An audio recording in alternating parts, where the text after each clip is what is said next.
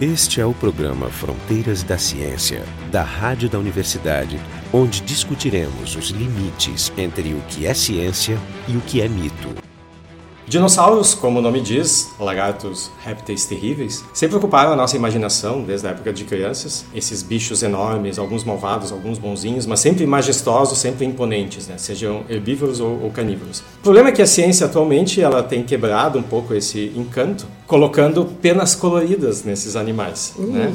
Então, para conversar um pouco sobre essa diminuição do status dos dinossauros, a nossa convidada hoje é a Marina Bento Soares, do Departamento de Paleontologia e Estratigrafia do Instituto de Geociências da URGS, eu, Jefferson Arenzon, do Departamento de Física da URGS, e o Jorge Kilfa, do Departamento de Biofísica. Marina, essas teorias são, são recentes. O quanto elas são recentes? Bom, a gente pode começar, assim, retrocedendo bastante no tempo, historicamente, né? Só para dar um exemplo de como essa ideia de dinossauros tendo penas é uma ideia bastante nova e até pouco tempo atrás inconcebível para qualquer paleontólogo. Quando lá em 1860 se encontrou o primeiro exemplar de Archaeopteryx, né, que é conhecido como a primeira ave do registro fóssil, tem uma história curiosa em relação a isso, que o primeiro espécime de Archaeopteryx não era um fóssil completo, era apenas uma pena. Foi encontrada em umas rochas chamadas calcário, lá na região da Alemanha, período Jurássico. E essa pena impressa nessa rocha fina calcária era tão nítida que na hora os paleontólogos que encontraram viram, bom, essa pena é de uma ave. Essa é a primeira ave do registro fóssil, né? E ganhou o nome então de Archaeopteryx, asa uh, antiga. Posteriormente só é que espécimes mais completos foram encontrados com impressões de penas mostrando quem era o dono dessa pena. Quantos milhões Se, de anos esse espécime? O Archaeopteryx teria mais ou menos 150 milhões de anos. É, no Jurássico. Período Jurássico. E ainda médio. continua sendo a mais antiga?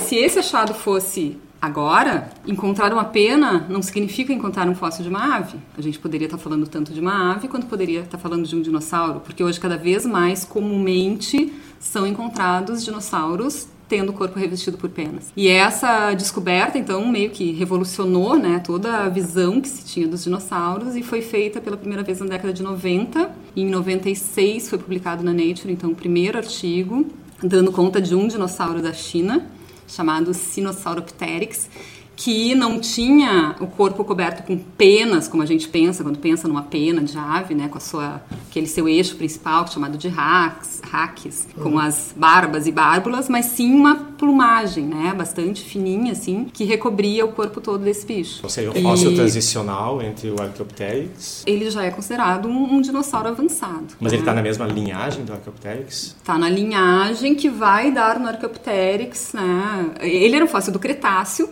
mas a gente pode dizer assim, ó, que ele faz parte do grupo irmão das aves. Archaeopteryx, quando descobriram, deu uma polêmica, né? Que tinha gente que achava que era uma falsificação, ou pelo menos interpretações confusas. É, né? exatamente sobre essa questão eu não sei muito. Assim, o que eu sei é que ao longo desse tempo foram encontrados mais espécimes. Hoje se tem um total de 10 espécimes de Archaeopteryx. Tem nomes a maioria deles mostrando a impressão das penas, ou seja, talvez o primeiro tenha suscitado alguma dúvida, mas não há dúvida que aquele animal era coberto com penas e, e penas já desse estágio mais avançado que são encontrados nas aves modernas, né, que uhum. são chamadas as penas assimétricas, né? Tem até função em relação a voo e tal. Mas de qualquer maneira, essa visão de dinossauros com pena é muito recente, começou lá em 96 com o, o Sinosauropteryx e de lá para cá é impressionante o número de publicações que vem que vem sendo apresentadas com vários grupos de dinossauros, não só aqueles muito próximos às aves, mas outros dinossauros mais distantemente relacionados às aves com o corpo mostrando evidências de penas. E qual é a relação entre escamas e penas? Então, Ou seja, a ideia é que uma vem da outra está é, é. de pé ainda? Tanto escamas quanto penas são formadas por queratina. Inclusive tem classificações de queratina, então aves, dinossauros no caso, e até alguns répteis mais avançados, mais próximos de dinossauros, crocodilos, por exemplo, compartilham o mesmo tipo de queratina nas suas escamas e nas suas penas. São derivados da epiderme, como a gente fala, né? Embriologicamente eles são formados a partir da epiderme, por aglomeração de queratina. Simplificadamente eles poderiam ser variações, né, sobre o mesmo processo genético. Mas essa é uma coisa e... curiosa, a proteína é a queratina, mas a queratina da pena e a da escama não são, não são idênticas, são diferentes, são expressadas de forma diferente, inclusive tem até o gene que já é conhecido que regula quando vai para um lado ou para o outro. Sim, tem as classificações, tem alfa-queratina, beta-queratina, é, não isso, sei exatamente tem, exatamente. isso. Tem uma, mas... uma, uma, tomada de decisão, até porque na ave tem partes, por exemplo, das patas dela que ela tem escamas, né? Sim, não são penas, enquanto que répteis têm basicamente só escamas. É, eu ia perguntar se tinha algum exemplo de peixe com pena penas ou ave com escamas, mas... Ave com escamas, sim, né? Porque as patas, As patas. das aves são revestidas com escamas. Mas São coisas essa questão né? das escamas é uma coisa interessante na- nas patas, porque tem uns trabalhos mais recentes. Bom, a gente já tá meio que pulando um pouco. Assunto, né? É, já estamos indo lá para os dinossauros bem avançados, bem próximos às aves. Vários desses dinossauros têm sido encontrados, então, com penas bem alongadas, tanto nos braços quanto nas pernas. São chamados dinossauros de quatro asas, vamos dizer assim. Mas o que era, tinha um grande questionamento assim, Archaeopteryx, por exemplo, nenhum fóssil de Archaeopteryx mostrou sinal de ter essas penas longas nas patas. Então era dito que aves caracterizariam-se por patas com escamas, enquanto que esses dinossauros de quatro asas, né, tinham uma profusão grande de penas nas patas. E como explicar então essa transição, né? Será que então alguns autores têm razão que as aves não vêm de dinossauros, ou será que esses dinossauros de quatro asas não são tão próximos assim às aves em termos de parentesco? E o que acontece é que agora tem alguns registros novos mostrando várias aves do Cretáceo com essa característica de ter penas nas patas. Talvez Archaeopteryx, o registro, não tenha ainda preservado um espécime com essa característica. Está se assumindo que provavelmente ele também teria. Parece que tem alguns estudos em termos de embriologia e de aves que mostram que embriões de aves, num primeiro momento, o gene que regula essas escamas da pata é o mesmo que fabrica penas e que num primeiro momento tem um início ali de produção de pena e essas penas são inibidas para dar lugar a escamas. Então, a embriologia está mostrando, vamos dizer assim, um pouco esse caminho evolucionário aí Esses- das aves e dos dinossauros. Esses dinossauros, Via, via da beta-catenina. É. todos esses fósseis que têm sido descobertos então, nos últimos 20 anos, eles são fósseis novos ou tem algum fóssil antigo que a gente já te conhecia, mas que não se representava com penas e que agora a gente deveria colocar penas? Vamos falar um pouco mais assim, antes de chegar nos fósseis. Voltando àquela história, né? O primeiro dinossauro com pena foi descoberto em 96, que é o Sinosauropteryx, já é um dinossauro terópode, que é esse, essa linhagem que vai dar origem às aves. Bom, Dentro de terópodes começaram a aparecer outros casos, principalmente na China, então, de dinossauros com penas, ah, chegando quando mais perto das aves em termos de parentesco, mais penas apareciam e mais complexas essas penas ficavam. Bom, o que tem acontecido mais recentemente é que, fora desse grupo dos dinossauros terópodes, novos achados estão mostrando que outros grupos de dinossauros, bem distantemente relacionados às aves, também apresentam estruturas filamentosas recobrindo o corpo, que são interpretadas como protopenas. Tem duas famílias diferentes de dinossauros. Dois Que é grandes grupos, né? E, E os o orni- Ornitisquia. ornitisquia. E Exatamente. o ornitisquia que tem, tem esse nome porque orni tem a ver com ave, Uma né? grande confusão. esse- Foi, foi dado porque, na- no entendimento de que eles estariam na linhagem das aves. Mas tem penas nos É. dois grupos. Então, Ou seja, isso seria evolução convergente? Pois é, a questão é assim, começaram a aparecer registros então de ornitísquias, que é um grupo que não tem absolutamente nada a ver em termos de parentesco próximo das aves, também com essas No- a estruturas. pe- a- só o nome. É, o nome, na verdade, ele não, não tem a ver com isso que tu falou de achar que era a linha que dava nas aves. Tem a ver com o tipo de quadril que eles apresentam, que o osso que a gente tem no quadril chamado pubis, que é o osso da frente, né? Nos ornitísquia, ele é rotado para trás. Junto Como nas com- aves. Como nas aves.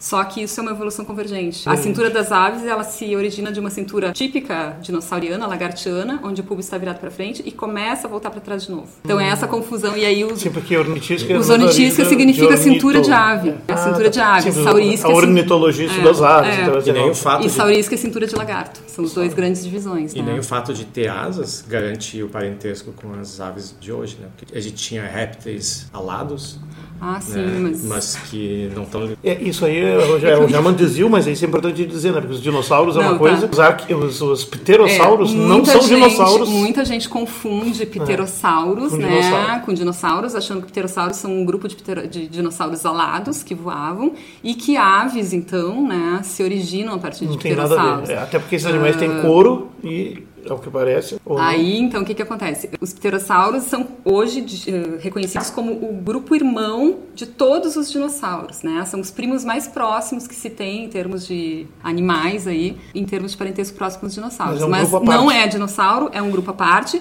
Foi o primeiro grupo que inventou o voo, podemos dizer assim, né? Dentro, dentre os vertebrados. É um voo mais planado, provavelmente. Não se Ah, sabe se propulsionado. Não, já se fala que eles teriam condições de voo batido mesmo. Tem uma série de adaptações de esqueleto e tal que se assume Uhum. isso. E depois o voo teria sido inventado mais duas vezes. Inventado, né, entre aspas, pelos dinossauros, aves, e depois pelos mamíferos, nos morcegos, Os no morcegos. caso. Aliás, é uma coisa interessante. Se Sem chama... falar nos insetos. Sim, tô Não, falando em termos é, de vertebrados. Mas aí vem uma característica interessante na evolução que também aconteceu com o olho, com outras adaptações que é a evolução convergente, ou seja, Exatamente. a função puxa uma demanda, uma forma que é que subserve àquela Parece função. que, que ela é a solução, né, para Então, nem todas as pressões. funções são parecidas, implicam em ancestrais comuns. Exatamente. Aliás, para que, que serve meia asa falando disso? É, bom, nós estamos no período pós-eleitoral e estamos debatendo as consequências do debate criacionista, né, Jefferson? Então, Como esse- assim? Explica isso Não, é nós. só para contextualizar, é, um dos argumentos que se usa frequentemente para dizer que evolução não, não, não faz sentido, não deve ter ocorrido, e que existe. existem estruturas que seriam irredutíveis, no sentido de que uma, uma estrutura dessas que não esteja completa não teria sentido, então não, não poderia ter evoluído. Ou ela aparece já na sua forma final, ou as estruturas intermediárias não fariam sentido. E a asa seria um dos, um dos exemplos.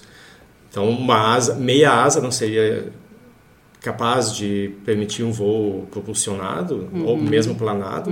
Então, não teria como toda uma estrutura complexa como a asa evoluir. Bom, tem que ser muito criacionista para achar que a evolução se deu no seguinte passo: primeiro o lado esquerdo, depois o lado direito. É, ou, ou umas asas que vão aparecendo, aparecendo, aumentando, aumentando, e as penas surgindo, surgindo, e depois o bicho consegue voar. É, então isso já puxa aquela discussão, né? As penas surgiram no primeiro momento para auxiliar na questão do voo, como ela, é a função que elas desempenham nas aves, entre outras, né? ou será que as penas teriam aparecido com outras outra função. funções, é, né? Então, aí que o debate fica então, interessante. se a gente começa a mapear esses primeiros surgimentos de penas nos dinossauros, seja ornitisca, seja saurisca, a gente vê que essas penas iniciais elas são muito simples. São penas que não teriam qualquer tipo de função em termos de coordenação de voo e direcionamento de voo. Então, o que se propõe é que essas penas tenham surgido no primeiro momento, possivelmente como isolante térmico e também ter desempenhado alguma função de display, caso de reconhecimento inter- interespecífico, display sexual, né? Ou talvez até ao contrário, como camuflagem. como camuflagem e que quando chega já nesse grupo de dinossauros mais avançados, né, mais próximos às aves, se começa a ver então o surgimento dessas penas mais elaboradas, que são as penas assimétricas, que essas aí vão ter função no voo, se desenha um quadro assim que esses dinossauros eram dinossauros cursoriais, corredores, predadores, caçadores, e que esses braços com essas penas alongadas, eles teriam uma função, vamos dizer assim, De estabilização de na estabilização corrida. na corrida, na hora de saltar em cima da sua presa, além de facilitar o, o deslocamento, O ainda ajudar a, Agarrar. a agarrar melhor. E que a Um ideia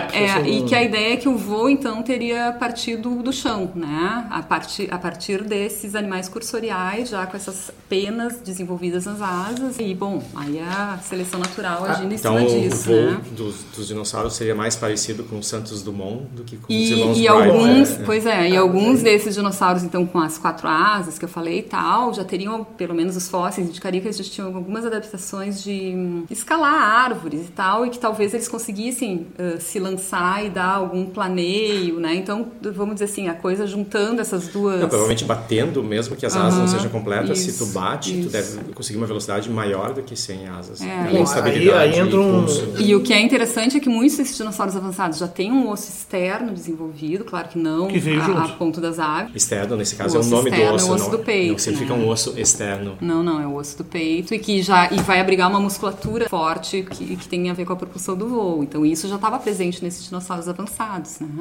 Mas voltando, posso voltar aos pterossauros que a gente tinha falado, né? Pterossauros não são dinossauros, são primos dos dinossauros, inventaram o voo. Mas tem alguns trabalhos bem interessantes, tem alguns fósseis muito bem preservados de pterossauros que também mostram uma cobertura filamentosa em cima, né? Recobrindo né, de uma penugem. E Então, assim, até agora, pesquisadores que trabalham com o grupo não conseguiram definir o que, que é exatamente a natureza de- desses filamentos. Então, eles chamam de picnofibras, que é para não se comprometer. Não vamos chamar de penas, não vamos chamar de pelos. Porque são quanto mais fibras, delicada é. a estrutura, mais Sim, difícil em é termos a de preservação. E aí, então, com esses achados de estruturas filamentosas, protopenas, nos vários grupos de, de dinossauros, e essa sugestão da presença de estruturas filamentosas em pterossauros, tem gente que defende que penas seriam uma condição primitiva para esse grupo todo formados por pterossauros e aves. Quando a gente fala pena, a gente não falando, não está falando essa pena bem formada, mas essa plumagem, né? De recobrimento. E que então, dentro do grupo dos dinossauros, vários acabaram perdendo secundariamente, né, essas penas e aí teria às vezes a ver com a questão do grande tamanho e que penas é condição primitiva. Então isso está revolucionando bastante essa história toda. Aqui eu estava vendo que são quatro uh, desdobramentos desse sistema, que são as escamas, né? Uhum. Nas aves tem as penas. E o que, que são escutas? Escudos. escudos. Ah, daí seria aquelas placas de ossas mesmo, dérmicas, ah, tá. que a gente então, chama. Então, tipo de, de jacaré, por exemplo. É, reptilianas, penas e escamas de, de, de aves nos dinossauros chamam de protopenas. Então, protopenas, né? E as, é. que, gostei desse nome de picnofibras dos é, pterossauros. Para ficar bem distinto, Isso. porque, enfim, não precisa ter é. necessariamente o ancestral comum. É, protopenas, né, nesse caso mais simples, mas esses dinossauros mais avançados já é pena assimétrica, é igual a que a gente pena tem nas aves. É pena mesmo. Eu entendo que a pena, apesar de delicada, em alguns casos, é, ela uhum. consegue deixar registro uhum. fóssil. O que, o que já é mais difícil é que se tenha informação sobre a cor dessas uhum. penas. Ah, mas a gente sabe que alguma, em alguns casos se consegue determinar. Como é que se obtém informação sobre é, Então, assim, quando esses, esses achados de dinossauros com penas começaram a ficar mais comuns, a gente começa a ver, é só fazer uma busca na internet por alguns nomes desses dinossauros com penas e a gente encontra as mais variadas reconstituições, desde o animal rosa-choque com roxo, com verde-limão, até alguns mais discretos. Ah, né? Tem bastante licença artística nisso aí. Bastante licença artística, tipo até assim, porque... camuflagem no ambiente natural. Uma Exatamente. coisa conhecida e vista ah. constantemente, ah. devia haver também naquela é. Existe a paleoarte, que é a arte de representar esses uh, animais que já não, não, existem que mais. Não é, não é exatamente uma licença poética, aí é uma coisa científica, não é? Sim. Não, acho que é um especulativo. É, é especulativo. algumas um coisas eles devem usar, acesso. Tem bastante, né? Sim, eles devem usar o que se sabe uhum, atualmente. Uhum. E aliás, essa paleoarte veio então... à tona com o filme do Parque dos Dinossauros, onde pela primeira vez se colocou, e o pessoal ficou sabendo que se supunha a cor que alguns uhum, dinossauros teriam e até... É né, estão mostrados no filme. Inclusive já tudo superado hoje, mas Sim. daquele filme quase tudo está errado. Por né? exemplo, o Velociraptor teria o corpo coberto de penas. Pois Bem é. diferente do que a gente viu no Jurassic é, Park. É e quem é que fugiria, quem, e quem é que fugiria né, de um bicho desses? Sim, tu ia querer dar um abraço, ele parece o Garibaldo. Inclusive os pés. Os ouvintes sabem o que é o Garibaldo? Os pés da, das galinhas que a gente tem hoje são, são muito parecidos com os pés dos velociraptors. Sim, sim. O dinossauro terópodes tem essa característica de três dedos. A, a pisada de três dedos, como as aves. Sim, eu teria medo de uma galinha de dois metros. Seria o Garibaldo. É, é, com dentes afiados. Então, para quem não né? sabe o que é o Garibaldo, procure na internet Vila Sésamo. Mas então, só voltando a essa questão de artística. Então, exatamente por na, nesse primeiro momento, até muito recentemente, não se ter nenhuma maneira de testar, de acessar a cor dessas penas de dinossauros aí, o que que se fazia, né? Fazia uma relação direta com a questão das aves. Aves têm um apelo visual, vamos dizer assim, entre elas de reconhecimento muito grande. A cor é muito importante. Então a gente vê aves com plumagens extremamente exuberantes e coloridas e, e pensando nessa questão a ave, então joga isso para dinossauro e começa a representar os dinossauros extremamente coloridos, né, e, e exuberantes também. Bom, até que em 2010 foi publicado um trabalho bastante interessante na Nature, onde eles pegaram aquele primeiro dinossauro com penas, que é o Sinosauropteryx, e pegaram duas aves do Cretáceo, analisaram em microscopia eletrônica de varredura os fósseis e encontraram um, umas partículas globulares muito pequenas nessa região onde estariam preservadas as penas. Né? Uh, depois de vários testes, descartando ser minerais, descartando ser bactérias, eles chegaram à conclusão que essas partículas eram melanossomas preservados. Melanossomas são pigmentos, são organelas do grupo dos lisossomas das células, né, que contém melanina. E esses melanossomas têm uma alta capacidade de vamos assim, resistência. E nessas preservações excepcionais que a gente tem a China e tal, foi possível então resgatar melanossomas. Bom, o que que os caras conseguiram fazer? Claro que eles têm toda uma técnica laboratorial para acessar, mas eles reconheceram dois tipos básicos de melanossomas nesses animais que eles investigaram, que seriam os feomelanossomas, que seriam uma cor mais avermelhada e amarelada. Com óxido de ferro feo, de, fe, é, de, de feomelanino, sei lá, alguma coisa assim, eles chamam, que é mais avermelhado. Um pigmento né? que envolve ferro. Né? E tem um outro que seria o eumelanina, que daí seria a cor mais preta e mais Mas como é que eles uh, sabem cinza, a cor? Por tá? comparação com... Pelo padrão de organização da, da, do tal do melanossoma. Né? Mas eles. Porque é... as aves atuais têm. Ah, isso. Né? É, é, uma, é por é, analogia e é, é uma inferência, ou seja, não está cor no fóssil. É, não está cor no fóssil. Até porque o fóssil é uma substituição, geralmente. Exatamente. Uh, o, que, o que aparecia nesses fósseis, e alguns deles, era né, na estrutura da pena umas bandas mais escuras e mais claras. E eles não sabiam se essas bandas seriam realmente um reflexo do, do da pena em vivo, vamos dizer assim, Sim. ou se seria alguma alteração da preservação. Aliás, isso é um debate interessante porque eu acho assim, no Wikipedia, por exemplo, tem uma, uma espécie de sequência de sete passos, oito passos, na evolução, os estágios evolutivos das penas. Tem até uhum, números 1, 2, 3 e tal. Né? Uhum. E dois desses passos, que é um onde uma, começa com um fiozinho, depois sim, o fiozinho se, se abre em isso, vários. Isso. Depois tem uma parte que é uma espécie de membraninha com fiozinhos. E parece que dois desses estágios são reconhecidos agora como artefatos da fossilização e não como passos ah. Ah, sim, porque da degradação, seja, é, né?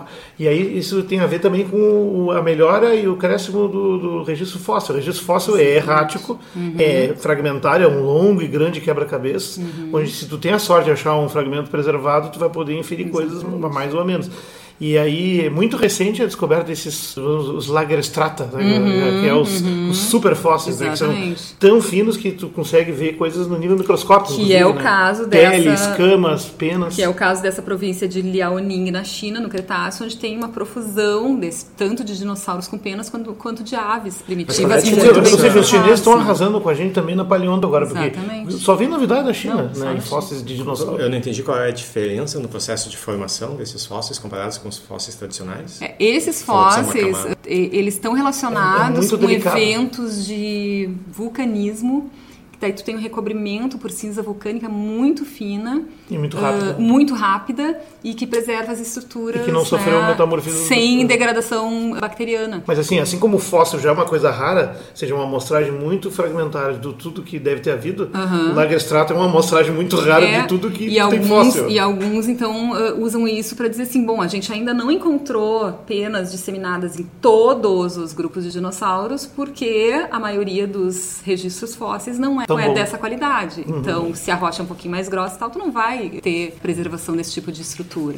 Mas os melanossomas, então, assim, ó, o que, que eles conseguiram, que o que, que eles conseguiram acessar até agora, então, nessas aves do, do Cretáceo e nesse, e nesse dinossauro do Cretáceo também, que tinham, que tinham penas, que as únicas cores que tá, poderiam estar tá presentes seriam, então, tons de amarronzado avermelhado e cinza e preto. Então os animais eram extremamente discretos, né, em termos de, de coloração. Mais pensando na questão então camuflagem mesmo e que a questão cor, então, ela deve ter aparecido mais tarde na evolução das aves mesmo, né, talvez com o aprimoramento da visão das aves. E, Mas né? isso também é adaptado ao que se tem de dados. Sim, né? não quer dizer que daqui a pouco não vai aparecer uma pena. Só, só para ordenar verde. assim, para que as pessoas não é. se perderem no tempo, o Jurássico vem antes vem do Cretáceo. Antes do Cretáceo. Qual é a etapa anterior ao Jurássico? Triássico. É o Triássico. Então, então até o momento, nenhum dinossauro do Triássico, quando eles surgem, né, os dinossauros mais basais, foi encontrado com registro de pena.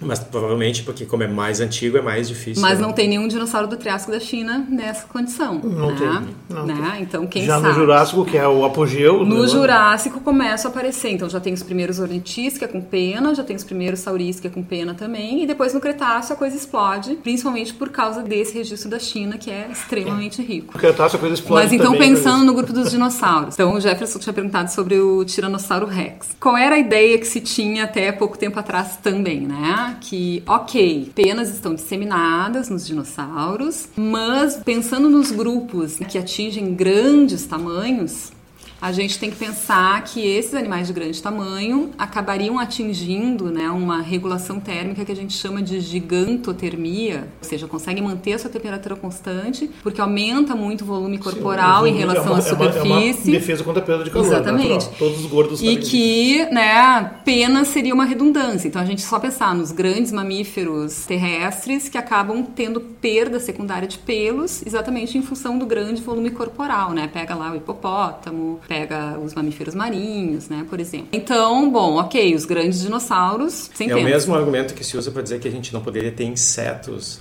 gigantes. desse tamanho porque os, os, eles fazem processos respiratórios sim, pela sim, pele. Sim. Então a superfície, superfície onde pode absorver volume, oxigênio né? é muito pequena uhum. comparado com o volume que, onde seria usado. Mas isso é real, a não ser na época que tinha mais oxigênio. Tinha, exatamente na época do pico de oxigênio é. que tiveram os né? insetos maiores, né?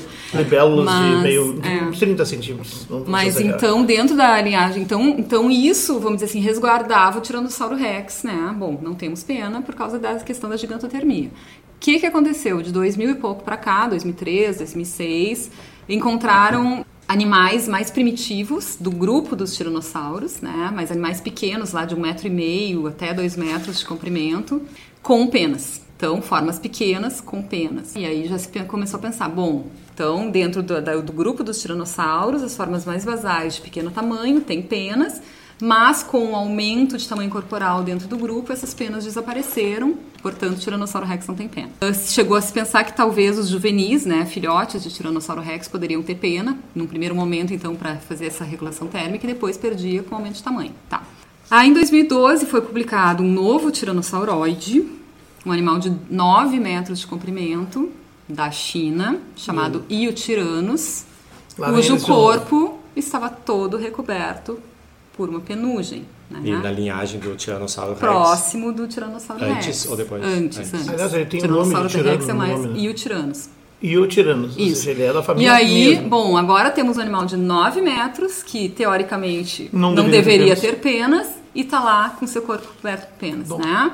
Aí os autores que publicaram ainda dão uma certa, vamos dizer assim, tentam arrumar a situação dizendo que aquele animal é do Cretáceo da China, que naquele, naquele local, em termos de latitude e modelos paleoclimáticos e tal, era um, um, ambiente dentro do Cretáceo meio fora de padrão, mais frio que os outros. Então, quem sabe o Iotiranos manteve aquela cobertura por causa da, do clima diferenciado. Nessa né? teoria, teoria DOC. É, mas, enfim, exatamente. Nessa época, qual era a conformação dos continentes? No é, Cretáceo, a gente tem. Uh, já estão o separados? Pangeia já está em franca separação, digamos assim. Uh, mas o clima, no total, o clima é um clima quente, né? No Se Jurássico põe... tu tinha Pangeia mesmo? No, no, início do Jurássico, fim do Jurássico já está começando a separar, né? Mas o clima, vamos dizer assim, temperatura global seria tipo 18 graus Celsius nessa época do Jurássico, né? 3 graus acima então, de hoje. Então, é, mais quente hoje. E aí eles apontam para essa para esse Cretáceo da China uma temperatura mais baixa, sei lá, 6, 5 graus a menos, uma coisa assim, para justificar a presença das mas, penas no Mas existem evidências em paralelo para essa é, eles, temperatura? Eles ou é citam algum, eles citam, eles citam alguns artigos que trabalharam com esses modelos paleoclimáticos da região e, né, sustentam a conclusão deles nessa. Mas o que, que acontece a partir daí, né? Acontece que tu começa a ver, então, também uma profusão de, de, de, de reconstruções de Tiranossauro Rex com penas, né? Então parece que talvez falte, falte pouco para se descobrir realmente, nem que seja né, um localizado perdido. em algumas partes do corpo, não, não quer dizer que ele fosse todo recoberto, mas... Bom, eu tenho certeza que nunca vão achar um brontossauro com penas.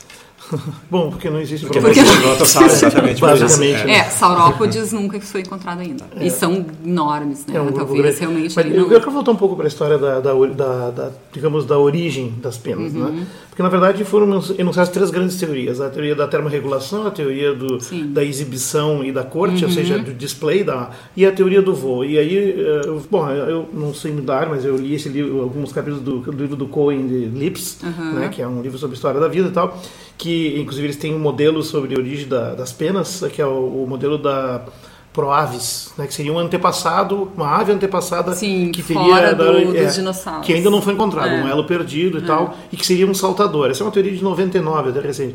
Os outros dois modelos são do século XIX, que é o modelo cursorial que tu uhum, falaste, né, do animal uhum, que corre, inclusive Isso. dá saltinhos, né? E o modelo arboreal, uhum. que seja um animal que se adaptou para a árvore, que acabou planando, planando. né? Que, que a teoria mais aceita era da termorregulação, mas ela ela, é. tem, ela tem alguns problemas porque quando as aves, como tu mais falaste, começam a exibir penas compridas uhum, nas asas, uhum. uma pena comprida não tem utilidade não. como termorregulação. Então deve ter alguma outra utilidade. Restando, então, que, é, que uhum. defende essa teoria do display, da, uhum. da camuflagem. É, é. Né? Se a gente pega uh, os primeiros registros desses bichos com filamentos, protopenas, seja como se chamar, a gente vai ver que, em geral, essas uh, estruturas estão localizadas em certas partes do corpo. Então, ou é só na cauda, ou é na região ali do, do dorso, ou no máximo uns tufos nas patas, e isso também não caracteriza termorregulação. Pois é, né? é, não tem utilidade para isso. Então a ideia que parece, assim, é que realmente essas estruturas tenham aparecido como display primeiro, no primeiro momento. Né? Interessante. Uh, mais tarde começa a aparecer os bichos com o corpo mais recoberto em toda a sua superfície com essas estruturas, aí já poderia se pensar que a termorregulação ali está tendo algum papel, né? E que posteriormente, então, vamos falar na questão do voo, mas que o que está aparecendo é que é isso. Então, esse foi o Fronteiras da Ciência, hoje falando sobre dinossauros coloridos e cheios de penas. Então, nossa convidada de hoje foi a Marina Bento Soares, do Departamento de Paleontologia e Estratigrafia do Instituto de Geociências da URGS. Também tiveram aqui o Jorge Kilfeld, do Departamento de Biofísica, e eu, Jefferson Arnezon, do Departamento de Física da URGS. O programa Fronteiras da Ciência é um projeto do Instituto de Física da URGS. Direção técnica de Francisco Guazelli.